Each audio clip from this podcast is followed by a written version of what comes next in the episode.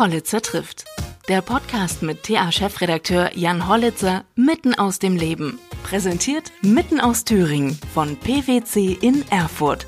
Ihr starker Partner in der Region, wenn es um Wirtschaftsprüfung und Beratung geht.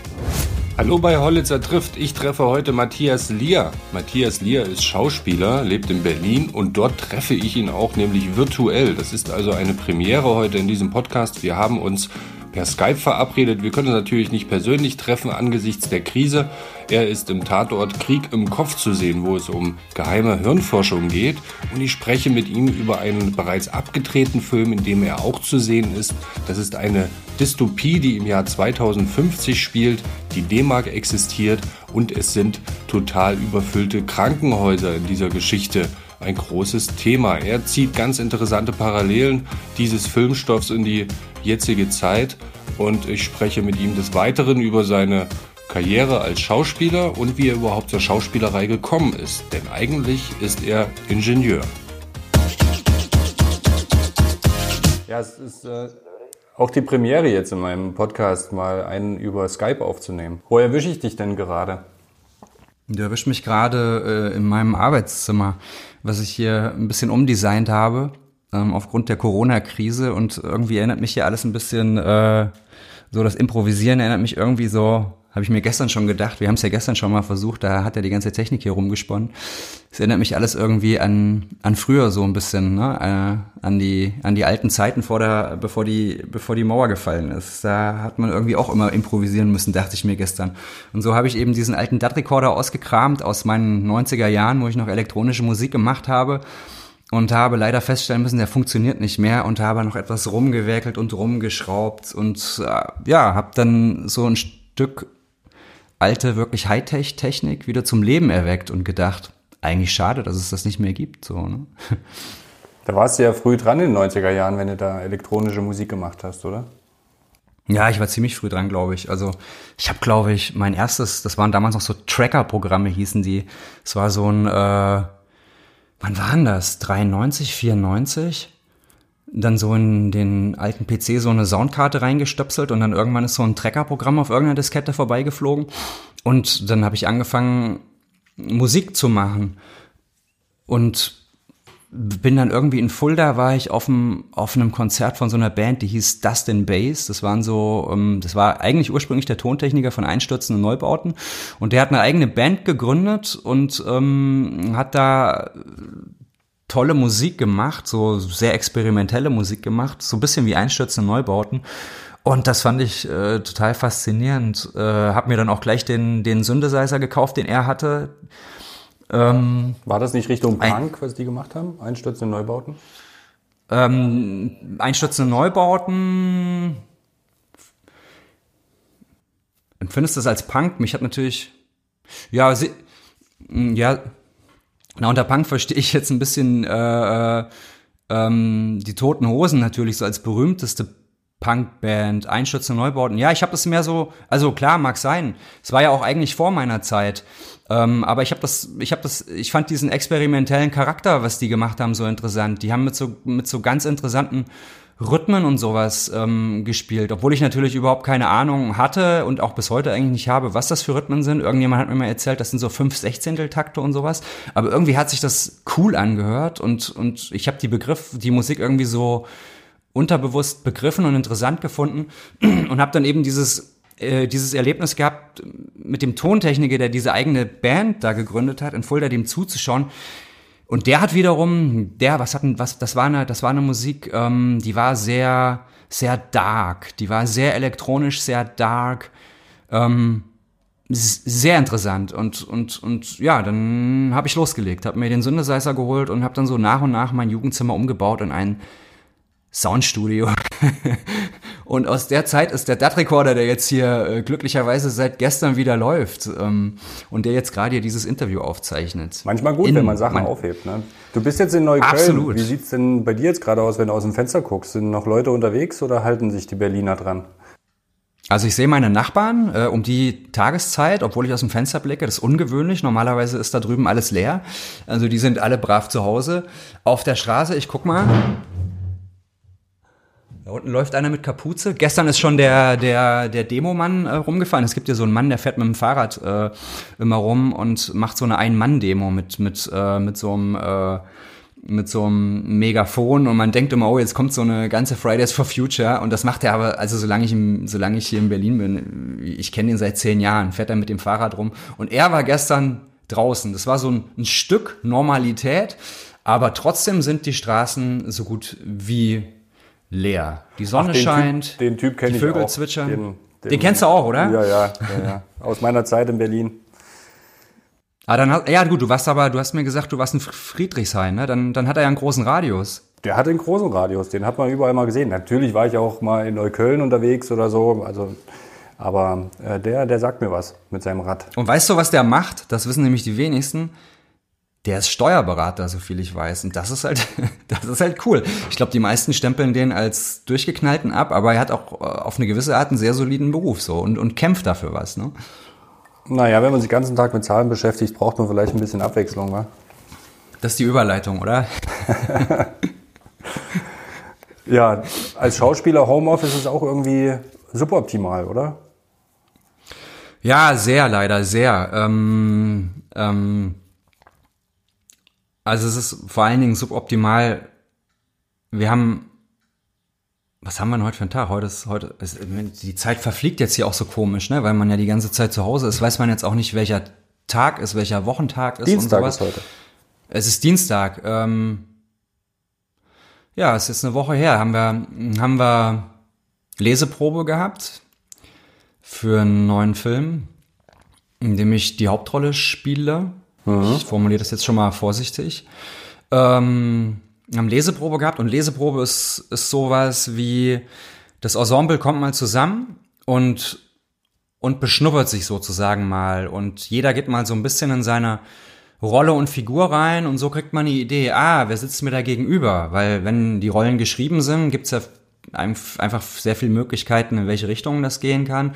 Und wenn dann ein Mensch das liest oder auch schon so verinnerlicht hat teilweise, dann, dann merkt man, aha, okay, dann wird's lebendig so. Ne? Also dann rückt man sozusagen innerlich zusammen und, und, und spürt sich so an. Ne? Ja, das Besondere an dieser Leseprobe war, der Regisseur war vor Ort, die Regieassistentin war vor Ort, ich war vor Ort und virtuell zugeschaltet war die andere Hauptrolle, die in München gesessen hat ähm, und noch ein anderer Schauspieler. Und so haben wir aufgrund der Krise, der Corona-Krise, die wir gerade haben, haben wir diese Leseprobe ähm, ähm, gemacht. Wir waren körperlich, ähm, ja, mit körperlich natürlich einem, einem großen Abstand und äh, sollten oder sind innerlich zusammengerückt. Und ich finde, das, das ähm, ist, ein, ist ein gutes Bild dafür, was, was wir jetzt alle hier gerade in der Corona-Krise erleben, ne? dass wir äußerlich, dass wir alle, dass wir äußerlich auf Abstand gehen, im Optimalfall gehen, ja, gehen sollen, gehen. Also ich gehe auf jeden Fall auf Abstand. Ähm, und dabei aber nicht vergessen, innerlich so zusammenzurücken. Das war so das Bild der Leseprobe. Und weil du mich gefragt hast, wie gehe ich so mit meinem Homeoffice da jetzt um oder, oder was bedeutet das für Vielleicht, mich? Ich, vielleicht, ich, ich sag's noch, mal so. Vielleicht noch mal ganz kurz zu diesem Gefühl, was Ja. du da hast. Glaubst du, dass das nachhaltig ist, dass das, dass das nachhaltig was mit unserer Gesellschaft machen kann oder ob das wieder verfliegt? Also ich bin mir sicher, dass das ins kollektive Gedächtnis eingebrannt wird. Da bin ich mir ganz sicher. Also ich habe so die Idee, dass das also ich mache ich, ich, ich mach mal eine Parallele aus meinem Leben. Ne? Ich habe, und das ist ganz spannend, ich habe letztes Jahr im, äh, im Oktober ein Drehbuch auf den Tisch gekriegt. Nee, beziehungsweise ist das, im Oktober haben wir angefangen zu drehen. Irgendwann im, im, im Juli, Juli ein Drehbuch auf den Tisch gekriegt. Da stand drinne, okay, Deutschland 2050, die D-Mark ist wieder eingeführt worden. Die Krankenhäuser ähm, sind alle so überfüllt, dass die Ärzte überlegen müssen, wen sie behandeln. So, und ich denke, okay, was für eine krasse Welt. Krass. Krass. Ja. Und dann bin ich natürlich ein Schauspieler, oder ich glaube, das zeichnet mich ein bisschen auch aus, so, dadurch, dass ich wahrscheinlich auch mal Ingenieur war. Ähm, bereite ich mich sehr gut vor. Ich lese mich dann rein. Ich gucke, wo gab's das schon in der Geschichte? Äh, an was erinnert mich das? Dann hat der Regisseur auch gesagt, being nostalgic about the future. Also lass mal in der Vergangenheit auch für die Zukunft gucken. Dann habe ich so in den 30er Jahren geguckt, habe in den 40er Jahren geguckt, habe hab so, mm, habe mich dann so nach und nach hineinbegeben in diese Welt und habe geguckt, wie denken die, wie fühlen die, was bestimmt deren Alltag, wie gehen die miteinander um, was ist wichtig in deren Leben und und so irgendwann wird das dann für mich natürlich, wird das dann mehr und mehr meine Welt, Stück für Stück, mit jedem, mit jedem Stück, wo ich mich äh, mehr da rein arbeite in diese Welt und, und mehr mich in, in diese Welt vordringe, desto mehr wird das so meine eigene Welt. Und irgendwann ist es so völlig normal. Ja, ich gehe dann vor die Kamera und es ist völlig normal. Meine Gefühle sind mehr oder wenig, weniger völlig normal. Meine Gedanken sind klar. Das brauche ich gar nicht mehr hinterfragen. Das lebt dann einfach. Das, das lebt dann in diesem Setting. So. Und jetzt die Parallele zu der Corona-Krise ist mir aufgefallen. Im Januar haben die meisten Leute noch gesagt, ach guck mal, guck mal da drüben in China, was da gerade für ein Drehbuch geschrieben wird. Das ist ja spannend, oder? Das ist ja komisch. Oh, die bauen jetzt ein, die bauen jetzt hier ein, Krankenhaus innerhalb von, von ein, zwei Wochen und wir kriegen nicht mal ein BER hin. Mann, Mann, Mann. Das ist ja eigentlich Stoff und auf für einen einmal, Film, ne? Es ist Stoff für einen Film. Und auf einmal rückt das so in die Nähe, so, oh, in Italien ist es auch. So, so wie ich mich dann so ein bisschen in, in, den Buch, in das Buch reinarbeite. Oh, Italien, da war ich schon. Da ist eine Parallele zu meinem Leben. Da war ich schon in, oh mein Gott, das ist auch noch im Skigebiet. Skifahren war ich auch schon.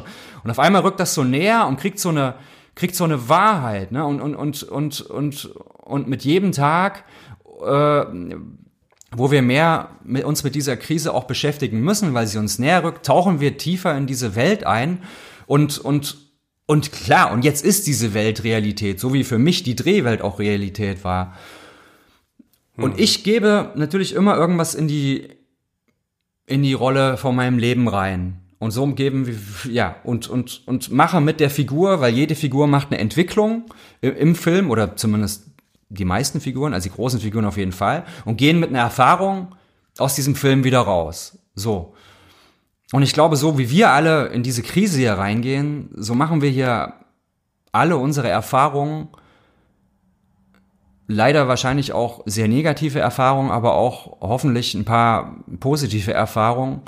Ähm, und die nehmen wir damit raus. Und die werden wir, glaube ich, auch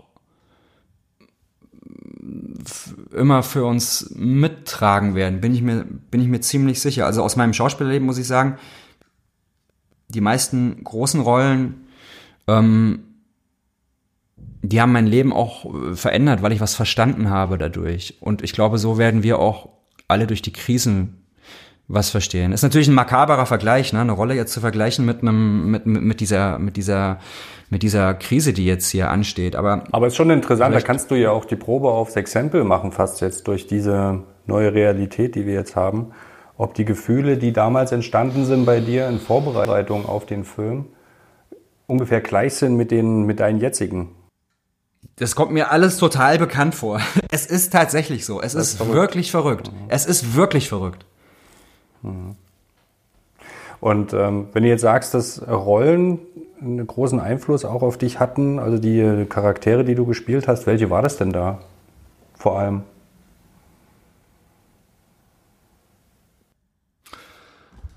Ähm, ich nehme aus jeder Rolle was mit und ich glaube, ich kann im Nachhinein, ich muss jetzt tatsächlich nachdenken, was ich aus welcher Rolle mitnehme, aber das sind so Sachen, weil ich eben mein Leben da hineintrage und auch gewisse, sag ich mal, Verbindungen, die ich zu, zu Menschen in meinem Privaten habe, mit in, mit in die Figur rein nehme, weil ich denke, ah, okay, die Figur hat einen Konflikt mit dem und dem und das ist dies und jener Konflikt. Ähm, wo kenne ich das denn aus meinem Leben her?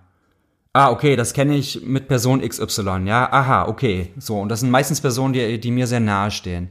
Und, und dann ist der Film eigentlich wie so ein bisschen ein Experiment, ähm, mit, diese, mit diesem Stellvertreter aus meinem Leben jetzt mal was zu machen, was ich im Realen vielleicht nicht machen würde. Und dadurch, dass es ja meistens so ist, dass ein Film über Figuren erzählt werden, die, die was gewinnen in ihrem Leben, also die was verlieren, aber auch was gewinnen, ähm, so gewinne ich dann auch im realen Leben mit der mit dem Mensch, der mir nahe steht, den ich mit in diese Rolle reinnehme, ähm, gewinne ich eine Erkenntnis. Und weiß nicht, vorher habe ich denjenigen vielleicht gar nicht so richtig abgekonnt und das nächste Mal, wenn wir uns sehen, wird der ein Strahlen in meinem Auge auf einmal sehen und wird sich denken, was ist denn jetzt los so, ne? Oder, oder vielleicht denkt er sich's auch gar nicht, vielleicht denkt er sich, ach Mann, ey, vielleicht sollten wir diesen Streit auch mal begraben, ne? Mhm. also, also es ist, es ist eher auf die Art und Weise, ähm, wo sich Sachen für mich ergeben. Aber gut, klar, äh, es gibt auch ganz konkrete Dinge natürlich. Also gerade bei dem Film, den ich angesprochen habe jetzt, das ist der Film Endjährig, der wird alle Voraussicht nach dieses oder nächstes Jahr ähm, erscheinen. Also jetzt aufgrund der aktuellen Situation würde ich fast erst nächstes Jahr sein, sagen, weil alles sich gerade ein bisschen hier verlangsamt. Wie heißt der Film? Endjährig. Endjährig, okay. Endjährig ist der Arbeitstitel und ja, der Name ist Programm, das kann ich mal vorwegnehmen. wann, wann wäre denn der Drehstart für deinen neuen Film gewesen, äh, für den ihr die wäre, Probe gemacht habt? Der wäre in einer Woche gewesen. Ja, und genau, das habe ich gar nicht gesagt. Der Film ist dann am, am, am Abend, ähm, kam dann die traurige Nachricht, dass er jetzt erstmal auf Eis gelegt ist. Und ja, wir hoffen, dass er irgendwann gemacht wird, weil wir wissen natürlich nicht, wenn, wenn, wenn, ähm, was passiert, wenn, wenn wir jetzt hier durch eine Rezession durchgehen, wie die Fördergelder sind. Aber ich bin guter Dinge, weil das ist ein sehr brisanter Stoff, ein sehr wichtiger Stoff, der muss gemacht werden. Und auch wenn die Corona-Krise vorbei ist, werden wir natürlich die gleichen oder werden die Probleme, die vorher da waren, immer noch haben, vielleicht sogar noch etwas schärfer, als sie vorher waren, weil wir, weil wir ein anderes äh, Bewusstsein bekommen haben. Ähm, was ich aus, aus dem Film endjährig mitgenommen habe, aus dieser äh, Dystopie, ist, glaube ich, dieser Kampf zwischen alt und jung, dass der, dass das also, dass der uns bevorsteht, wenn wir nicht aufpassen. Generationenvertrag. Und ich, der Generationenvertrag. Und, und wir sehen ja, wie so manche Kräfte versuchen, alt gegen jung aufzuhetzen und jung gegen alt aufzuhetzen. Ähm, das, und ich glaube, mir ist da klar geworden, dass ich mich da nicht fangen lassen darf. Das ist, glaube ich, wichtig. Ne? Und das merken wir jetzt auch in der Corona-Krise. Also mir hat jetzt vor, vor ein paar Tagen eine Fotografin gesagt, wie sie äh, ein kleines Kind beobachtet hat, was richtig aggressiv eine 80-jährige Frau angehustet hat. Und, und das bringt's, ja, das glaube ich, was ich aus dem Film Endjährig mitnehme, dass, dass da eine wahnsinnig große Spannung ist, ähm, wo wir auch beweisen können, dass wir was für die älteren Menschen als jüngere Generation übrig haben und, und, und, und nicht gegeneinander arbeiten, sondern miteinander arbeiten. Ja, ich bin auch gespannt, ob sich das verstetigt, was wir momentan so an Solidarität erleben und Verständnis und das Besinnen auf das wirklich Wichtige. Jetzt mal ja. nicht in dieser Konsum- und Spaßgesellschaft uns, uns so dominieren lassen davon. Bin gespannt, wie nachhaltig das sein wird. Ich bin auch sehr gespannt. Aber ich glaube, so eine Sache wie der Klimawandel, der ja so ein schleichender Prozess ist, ich glaube, den werden wir hoffentlich dadurch ein bisschen mehr begreifen, ähm, dass der eben, auch wenn er schleichend ist, re real ist. Ne? Und, und, und, und gestern ist mir auch so ein Punkt eingefallen, ich meine, ich war ja mal Wissenschaftler, aber ich habe das Gefühl, der Glaube an die Wissenschaft könnte in die Gesellschaft zurück, zurückkommen durch die Corona-Krise, weil mit der Physik und mit der Biologie ist halt einfach kein schmieriger Deal zu schließen, so wie man das ähm, vielleicht in der Politik macht und wie es eben Fakten und alternative Fakten gibt und Meinungen gibt. Aber bei der Wissenschaft äh, oder bei der Biologie, da gibt's halt keine Meinung. Da gibt's halt ganz knallharte Logik und Fakten und Wissenschaft. Und, und ich glaube, das verstehen, oder ich, das ist meine Hoffnung zumindest, dass, dass, dass, dass die Leute das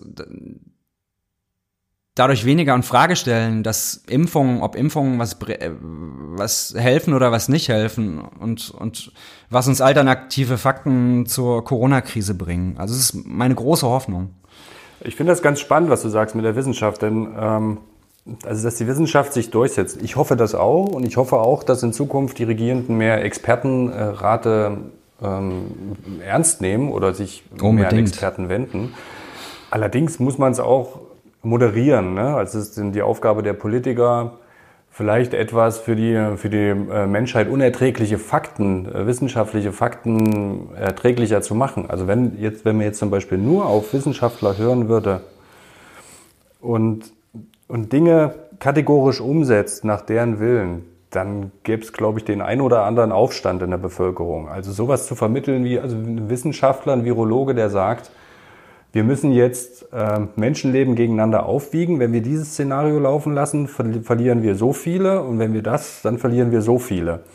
Das ist ein ganz pragmatischer, rationaler Ansatz. Aber wenn man das so kommunizieren würde, da wird man, glaube ich, den einen oder anderen in der Bevölkerung verlieren, da äh, mit Verständnis. Ja, absolut, absolut. Ähm, der Wissenschaftler ist jetzt auch, ist ja auch sein Kerngebiet, ist ja die Logik und die Wissenschaft. Ähm, und nicht unbedingt, ähm, sein Kerngebiet ist ja nicht, wie kann ich das so vermitteln, dass andere Leute das empathisch aufnehmen können.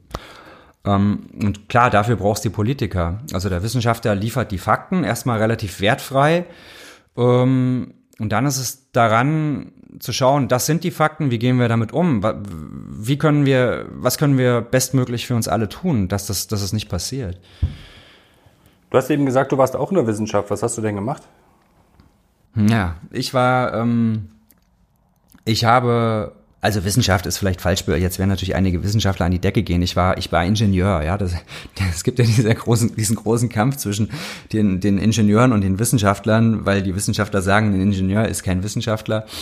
Ähm, ja, also ich war, war Ingenieur, habe äh, ähm, Elektrotechnik äh, und äh, Automatisierungstechnik äh, studiert, habe damals 2001 meine Diplomarbeit über künstliche neuronale Netze geschrieben. Oh, wo du warst ja auch früh ja, dran mit künstlicher Intelligenz. Ich, ich war früh dran und in meinem kleinen Zimmer in Zeller hat die erste künstliche Intelligenz oder so von Zeller äh, 2001 schon getickert und, und, äh, und das war ganz spannend, als der Computer, der eigentlich so rational ist, auf einmal angefangen hat, so äh, anscheinend zu reagieren, als wenn da ein kleines Männchen drin ist. Ähm, und, und damals meine Professoren noch, was willst du denn damit? Das ist doch Schnee von gestern. Und, und ich dachte mir irgendwie, weil das war in den 80ern, war die künstliche Intelligenz halt sehr populär, da hat man so erste Schritte gemacht. Und aber mich hat das einfach nicht losgelassen, weil ich, ich habe irgendwie nie verstanden, wieso haben die da so früh aufgegeben? Nur weil die Rechner das nicht können, mittlerweile haben wir doch Rechner, die das können.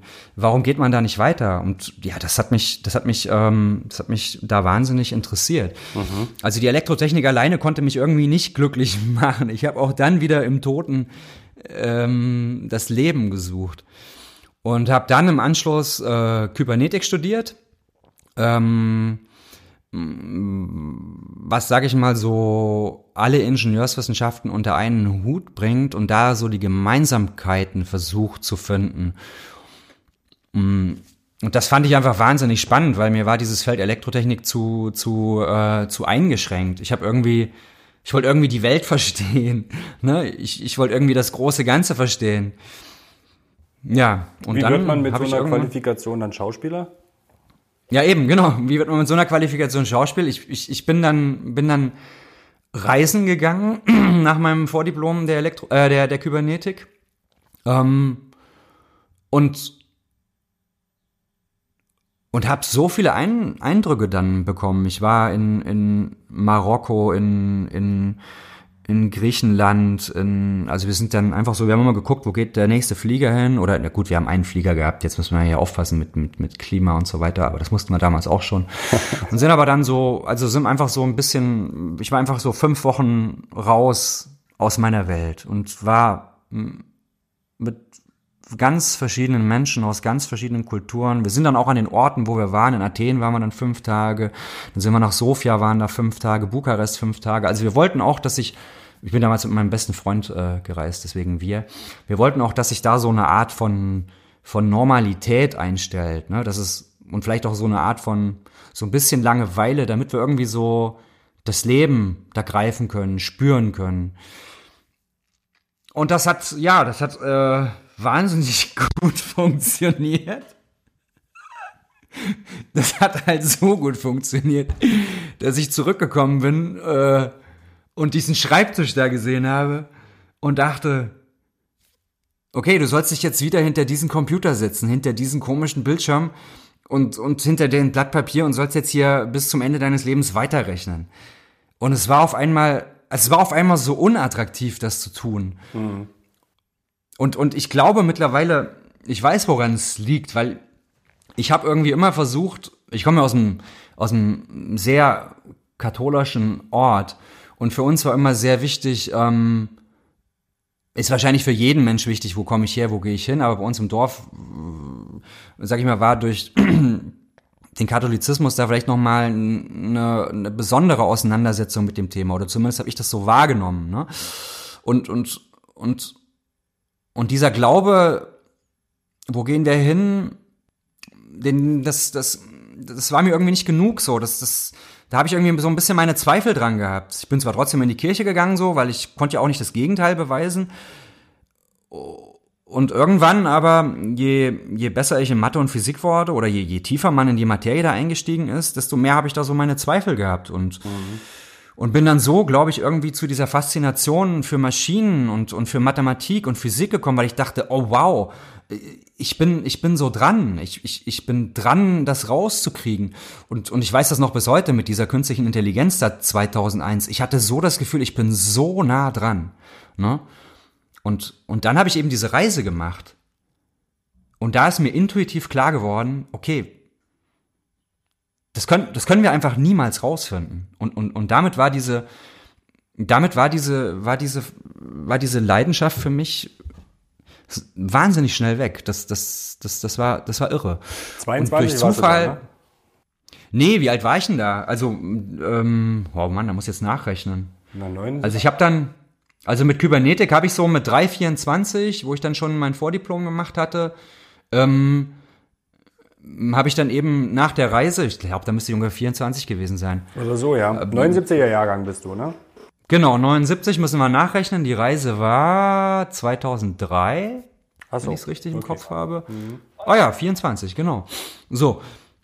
Ähm, und dann, dann dachte ich eben, ich muss irgendwas ändern. Ne? Und, und ja, unten neben der das war in Stuttgart dann, neben der Lounge, wo wir am Wochenende immer philosophiert haben über das Leben und so, wusste ich, da gibt's auch so ein Laientheater. Naja, gehst du halt mal hin, so. Schaden kann's ja nicht, ne? Und dann, und dann dachte ich so, ja gut, okay, die Texte sind vor 400 Jahren geschrieben worden, aber man kann die doch auch so sprechen, wie man die heute spricht. ja, und so, so wurde dann auch da wieder eine gewisse Leidenschaft in mir erweckt, ähm, das zu ergründen. Ähm, ja, und ich habe dann durch Zufall erfahren äh, von, einer, von einer Freundin von mir, die mit im Studentenwohnheim gewohnt hat. Die Freundin hat Schauspiel studiert. Schauspiel studiert, das kann man studieren? So, ich dachte ja bis dahin nur, dass man seriöse Sachen studieren kann, aber dieses unseriöse Schauspiel kann man anscheinend auch studieren. Naja, und dann ging's los. Ne? Dann habe ich angefangen vorzusprechen. Ähm, war auch rucki zucki auf einer Schauspielschule in Graz und äh, wollte dann einfach nur loslegen und habe dann losgelegt und stand auf einmal in Graz auf dem, am, am Theater parallel zu meinem Schauspielstudium schon auf der Bühne, habe den Romeo gespielt und wurde auf einmal irgendwann Jahre später bei Kybernetik zwangsexmatrikuliert, was tatsächlich äh, ein krasses Ereignis war. Ja, okay. Einer von jetzt, diesen jetzt, Dauerstudenten, die dem Staat auf der Tasche liegen, ne? Naja, ich habe dem Staat ja nicht auf der Tasche gelegen. Also Ach, ich habe mich halt äh, dann immer wieder beurlaubt. Ich glaube, ich musste sogar monatlich noch irgendein Geld zahlen oder so. Aber, aber ich wollte das, also Schön ich weiß nicht warum. mitgenommen und sowas, ist doch klar. Ja, das bringt mir ja nichts. Mit dem Semesterticket kann, ich war ja nicht in Stuttgart, ich war ja in Graz. Das bringt mir ja nichts. Du, am Wochenende aber, aber, bist du jetzt im, ja. äh, im Tatort zu sehen. Ja. Ähm, wenn, dein, wenn dein letzter Film, den du abgedreht hast, schon so irgendwie sich bewahrheitet hat in der Realität, heißt das, wir haben es demnächst mit irgendwie geheimen Hirnforschung und so zu tun, was uns ereilt? Ja, das ist natürlich eine gute Frage, ob wir in Zukunft damit zu tun haben oder ob wir nicht schon damit zu tun haben. Äh, also klar, als ich das, das Drehbuch äh, in die Hand gekriegt habe, dachte ich so, was? Okay, das kann doch gar nicht sein. Na gut, aber der NDR macht's, also wird ja was dran sein. Nee, oder? Zack, Laptop auf, recherchiert, recherchiert, recherchiert, ne? So, weitergeguckt. Ähm, aha, ein Professor, oh, auch aus Graz, da habe ich studiert, okay, aha, was sagt der? Krass, stimmt das wirklich? Und so habe ich wirklich so alle Fakten nach und nach abgecheckt. Hab festgestellt, dass eben gerade dieser Professor in Graz, den habe ich dann bestimmt nach über anderthalb Stunden Recherche so für mich in das Licht führen können, weil er definitiv dann in, in einer anderen Materie, die damit nichts zu tun hatte, auch so eine, so eine Theorie hatte, wo mir klar war, okay, das verstößt gegen jeden Grundsatz äh, der Physik. Ähm, ähm, und damit war der, dieser Professor für mich nicht mehr glaubhaft. Ähm, und diese Technik ist in einer späteren Drehbuchversion tatsächlich auch rausgefallen und durch eine andere Technik äh, ersetzt worden, die einfach möglich ist. Für mich ist der Tatort aber jetzt gar nicht so ein, so ein, also vielleicht vorweggenommen, fast alles, was in dem Tatort jetzt drin ist, gibt es. Fast mhm. alles. Und das, mhm. und, und, und, und diese paar Prozent, ähm, die nicht genauso sind, wie wir sie im Tatort gemacht haben, die sind verdammt, verdammt ähnlich. Also, das gibt es tatsächlich alles. Für mich ist es aber trotzdem mehr ein Experiment. Also, ich nenne es mal mit solch brachialen Mitteln, ähm, unser Denken zu beeinflussen, wie das da in dem Tatort gemacht wird. Das sind ja recht brachiale Mittel, die das einfach gut veranschaulichen. Aber ich glaube tatsächlich, dass das Ganze schon viel subtiler stattfindet. Und dass quasi unser kleines Smartphone der Helm ist, den sich der Soldat im Tatort auf den Kopf setzt, mit dem er manipuliert wird. Mhm. Als ich das gelesen habe, worum es ja. da geht in dem Tatort, da habe ich mich an ähm, eine Reise erinnert. Ich war 2017 in San Jose. Da findet immer die Entwicklerkonferenz von Facebook statt, F8. Mhm. Und 2017 wurde angekündigt, dass Facebook an einer Technologie forscht, ähm, unter der Fragestellung, was wäre, wenn du mit dem, mit dem Hirn direkt in Facebook was reinschreiben könntest, ohne deine Finger zu benutzen. Ja. Also da ging es auf eine Forschung zurück ähm, an der Uni. Könnte sein, dass es Stanford war, kann ich nicht mehr ganz so richtig rekapitulieren. Und zwar haben sie da einer gelähmten Frau Elektroden im Gehirn, so groß wie eine Bohne etwa, ähm, eingepflanzt, die dann quasi durch ihre Gedanken schreiben konnte in den Computer rein. Mhm. Und das heißt, also es war damals so absurd, ne? Die haben ja da immer so das nächste große Ding, kündigen die ja dann immer an. Und da ging es dann tatsächlich darum, dass man über Hirnströme direkt also sich mit einem sozialen Netzwerk verbindet. Und das ist schon spooky, aber wahrscheinlich gar nicht so weit entfernt. Das ist spooky, ne? Das ist wirklich spooky. Und das ist, sage ich mal jetzt, wie komme ich von innen nach außen, ne? Und da ist ja auch nicht jetzt Facebook der Einzige, der dran ist. Elon Musk hat da ein ganzes, ganzes Start-up, glaube ich, gekauft oder gegründet, die sich nur mit, mit solchen Gehirnschnittstellen beschäftigen. Ähm, es bringt natürlich wahnsinnige Chancen mit, so, dass man vielleicht wirklich damit irgendwann lahme Menschen wieder zum Laufen bringt. Ähm, aber ich glaube, der andere Weg von draußen nach drinnen, den gibt's ja schon. Das ist das, was ich meine mit der Smartphone ist der Helm zur Manipulation, den sich unser Soldat da im, im, im, im Tatort aufzieht. Also die, ich meine, man, man muss überlegen, glaube ich, wo man sich informiert. Äh, und ich lese unwahrscheinlich gerne ähm, Zeitungen, und immer mehr auch Online-Zeitungen oder ja, ich muss zugeben, ausschließlich Online-Zeitungen. Aber ich wäre auch bereit dafür, was zu bezahlen, ja. Wenn, wenn es jetzt Sehr sowas wie eine Flatrate. Auf jeden Fall. Also wenn es so eine Flatrate gäbe, ja, wo ich von mir aus drei, vier, fünf Zeitungen reinmachen könnte und dafür einen gewissen Betrag zahle, dann würde wäre ich sofort dabei. Ähm, genau. Ähm, so, das heißt, ich vertraue, ich suche mir die Medien aus, ähm, denen ich irgendwie vertraue, zu denen ich ein langes Verhältnis habe, über 10 Jahre, 20 Jahre. Da fallen auch mal Zeitungen raus, die ich vor 20 Jahren noch spannend fand, ähm, die sich aber in so eine gewisse Richtung entwickelt haben, was mir einfach nicht mehr gefällt. Und andere Zeitungen kommen hinzu, wo ich merke, oh, interessant. So. Dann gibt es aber unter jeder Zeitung ja auch noch diese schönen diese schönen Blog-Kommentare und, und, und wenn man die sich mal anschaut, ähm, man kann da ja prinzipiell jeder Mensch reinschreiben und ich glaube, es ist ein offenes Geheimnis, dass, dass, ähm, dass da natürlich auch bezahlte Clickworker reinschreiben oder ich sag mal im einfachsten Fall bezahlte Clickworker reinschreiben, in einem etwas komplizierteren Fall eine künstliche Intelligenz da reinschreibt. Und ich glaube, das sind die Gefahren der heutigen Zeit, dass wir, dass wir, ähm, dass wir so manipuliert werden. Also diese Techniken sind von der Sache ja schon da. Und ich deine, weiß nicht, kann, was ist denn deine Rolle ja? in dem Tatort? Ich, ich spiele da einen traumatisierten Feldwebel, ähm, der in Mali war der sich in Mali, der in Mali eine schreckliche Erfahrung machen musste mit seinen Kollegen. Habt ihr ähm, vor Ort gedreht in Mali? Nee, wir haben, das, das wäre, glaube ich, unmöglich gewesen, schon aufgrund äh, der Sicherheitslage. Also wir haben, wir haben Mali in der Nähe von Hamburg teilweise nachgestellt, was aber wirklich erstaunlich äh, gut aussieht. Die Und wir haben von auch, Erfurt ist ja Kati in Mali. Kati? Ach, wirklich? Mhm. Ist, ja, ist ja verrückt. Mhm. Und, Jetzt habe ich dich unterbrochen, okay. Nee, nee, nee, das, das, hat, das ist doch schön, dass mich das so, dass, dass, dass, äh, dass mich das so ein bisschen raushaut. Erfurt in, in, in Mali, die Partnerstädte, ja, da, da kommen mir gerade so einige Sachen durch den Kopf.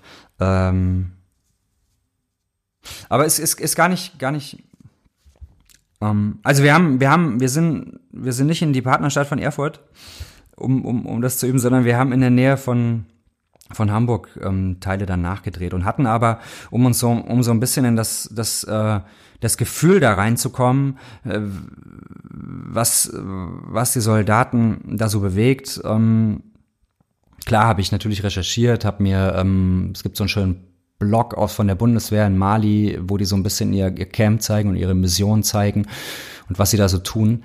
Ähm, und wir hatten dann aber auch vor Ort einen Feldwebel eben, der uns, der uns, ähm, der uns da berichtet hat und der uns auch eine Einweisung gegeben hat, ähm, wie was stattzufinden hat. Und das, das, das war schon, das war schon ganz spannend. Und was passiert mit dem Feldwebel oder spoilern wir dann zu viel? Mm. Der Feldwebel hat das Dilemma, dass er von einer Sache felsenfest überzeugt ist. Aber niemand glaubt ihm. Das ist dann der Titel des Tatorts Krieg im Kopf. Richtig. Mhm. Das ist ein wahnsinniges Ohnmachtsgefühl, für die Figur und er muss bis zum Äußersten gehen, um sich Gehör zu verschaffen. Und darüber handelt auch der Tatort. Ähm, was sind jetzt Fakten und was sind alternative Fakten? Und, und ich sag so, als ich den Feldwebel gespielt habe, wenn alle Leute mir nicht glauben, ne, dann fängt man natürlich irgendwann auch an, sich selber nicht mehr zu glauben. Und das war für mich ja eine ganz spannende Reise. Und ich glaube, das symbolisiert nicht nur die Corona-Krise, das symbolisiert so ein bisschen so die Desorientiertheit, die wir, die wir alle so auch gerade politisch die letzte Zeit erleben. Oder überhaupt, ja. Naja, ich bin gespannt auf jeden Fall. Ist es denn eigentlich äh, schwierig, Tatort-Schauspieler zu werden? Tatort-Schauspieler, das ist ja ein schönes Wort. naja, es ist ja schon so mit, ähm, glaube ich, das erfolgreichste Format im deutschen Fernsehen. Ne? Ja, das stimmt, das stimmt, das stimmt.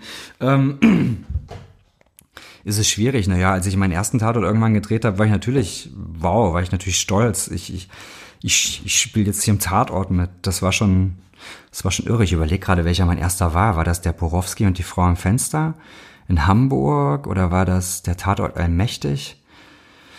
In München, einer von beiden war es. Aber es ist, ich weiß aber noch, wie ich dachte, also dieses Gefühl einfach, ähm, wow, du bist jetzt in, in, in, in, in so einem etablierten Format angekommen. Hm, ja, wie kommt man dahin? Ähm, durch, also kann ich es ja nur für mich sagen, ähm, indem ich, glaube ich, versucht habe, mir treu zu sein und mich nicht mit der ersten Idee zu einer Rolle zufrieden zu geben, sondern wirklich versuche, oder das ist zumindest mein Zugang, versuche mir ein Bild von diesem Menschen zu machen, den ich spiele und und wenn das ein offensichtlich guter ist, dann gucke ich erstmal, wo hat denn der seine Schattenseiten? Und wenn das ein offensichtlich böser ist, dann gucke ich, wofür kann man den denn mögen? Um quasi so ein vollständiges Bild eines Menschen zu schaffen. Das ist so mein Anspruch und ich glaube, das zahlt sich dann auch aus und das sehen die Leute auch und das sehen auch die Filmemacher. Und ich glaube, dadurch kommt man, oder bin ich zumindest zum Tatort gekommen und ja. Du freue mich darüber sehr. oder mittlerweile nicht mehr für irgendwelche Rollen? Doch, natürlich. Voll, vorsprechen muss, muss, muss jeder, glaube Also nicht jeder, natürlich gibt's klar, weiß jetzt nicht, ob Till Schweiger noch vorsprechen muss, den kennt man ja. In Amerika ist es ganz anders, da müsste Till Schweiger natürlich auch vorsprechen und also zumindest das, was ich gehört habe, kann es natürlich schwer sagen. Aber klar, ich muss vorsprechen. Und da sind wir auch, da, da passieren auch Sachen schon ohne die Corona-Krise, dass man teilweise, ähm, gerade für ein Filmprojekt, was ich in der Schweiz gemacht habe, war das Vorsprechen ein sogenanntes, ich nenne das jetzt mal Corona-Vorsprechen, auch E-Casting genannt. Ähm, man nimmt sich eine Kamera, nimmt sich einen netten Kollegen oder eine Kollegin und zeichnet eine, eine Szene auf und äh, schickt die dann hin, damit die einen Eindruck davon bekommen, die Leute, die den Film machen, ah, so wäre er in der Rolle. Und ja, das, da sind wir schon, da sind wir schon teilweise recht modern, muss ich sagen. Aber das äh, natürlich muss man, muss man so einen Eindruck von sich in der Rolle erstmal geben. Ist schon wichtig. Magst du eigentlich Krimis oder machst du das einfach, weil es dein Job ist? Ähm, nee, nee. Äh, weil es mein Job ist, mache ich gar nichts. Also da, da habe ich ja schon, deswegen habe ich ja schon, also ich, ich bin, ich habe, ich habe, ich habe, glaube ich, so ein Glück, durch das, was mir Mutter Natur irgendwie irgendwann mal mitgegeben hat, dass ich sagen kann, ich versuche das zu tun, was meine Leidenschaft ist, wo ich für brenne. Und deswegen habe ich ja auch diese große Leidenschaft, die mal war, diese, diese Kybernetik und Technik und sowas, ähm, an den Nagel gehangen, obwohl das eine sehr, sehr sichere Nummer gewesen wäre. Ähm, aber einfach, ähm, weil es mich nicht mehr erfüllt hat. Und insofern muss ich sagen, wenn ich in einem Krimi mitspiele, dann, dann habe ich da eine Leidenschaft für. Ich, ich wüsste auch gar nicht, wie ich, wie ich was spielen soll, wenn ich da keine Leidenschaft für habe, diese, diese Figur und diesen Film zu durchdringen. Ist mir schon wichtig. Na, ich meine das jetzt vor allem als, als Genre. Also Als Genre, als, als Krimi-Genre. Naja, es ist ja für einen Schauspieler natürlich, oder für mich ist es natürlich schon spannend, ähm, so gewisse extreme Zustände auch mal so auszuloten und da mal hinzugehen und zu gucken, was wäre, wenn es so wäre. Ne? Aber gerade im, aber klar, nur Krimis zu spielen, ähm,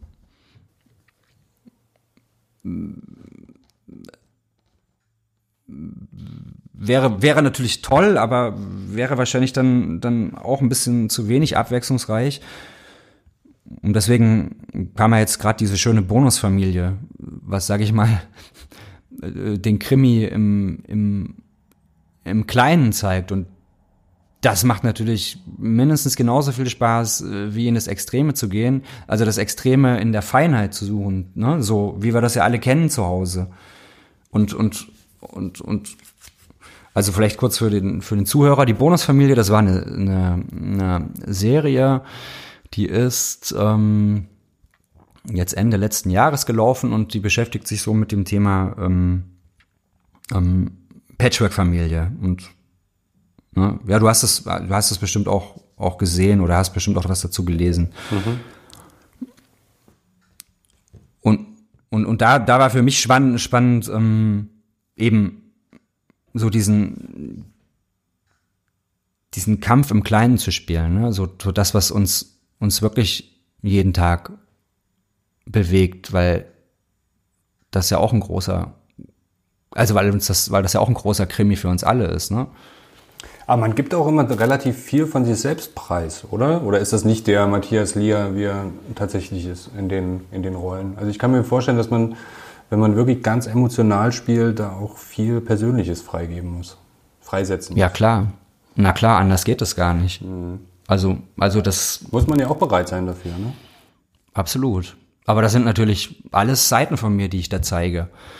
Das ist, das ist alles, was, was in mir lebt. Also auch wenn das vielleicht mm, im tagtäglichen Leben so noch nicht hervorgekommen ist, ähm, so hat es das Potenzial hervorzukommen.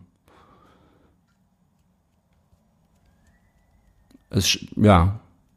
Und ich bin jetzt nicht in der Patchwork-Family, aber ich kann mir das wahnsinnig gut vorstellen, einfach aufgrund dessen, wenn ich mir meine Freunde angucke, wenn ich mir meinen nächsten Lieben anschaue, ähm, was das für eine Wahnsinns ähm, Herausforderung eben ist, die man da zu bewältigen hat.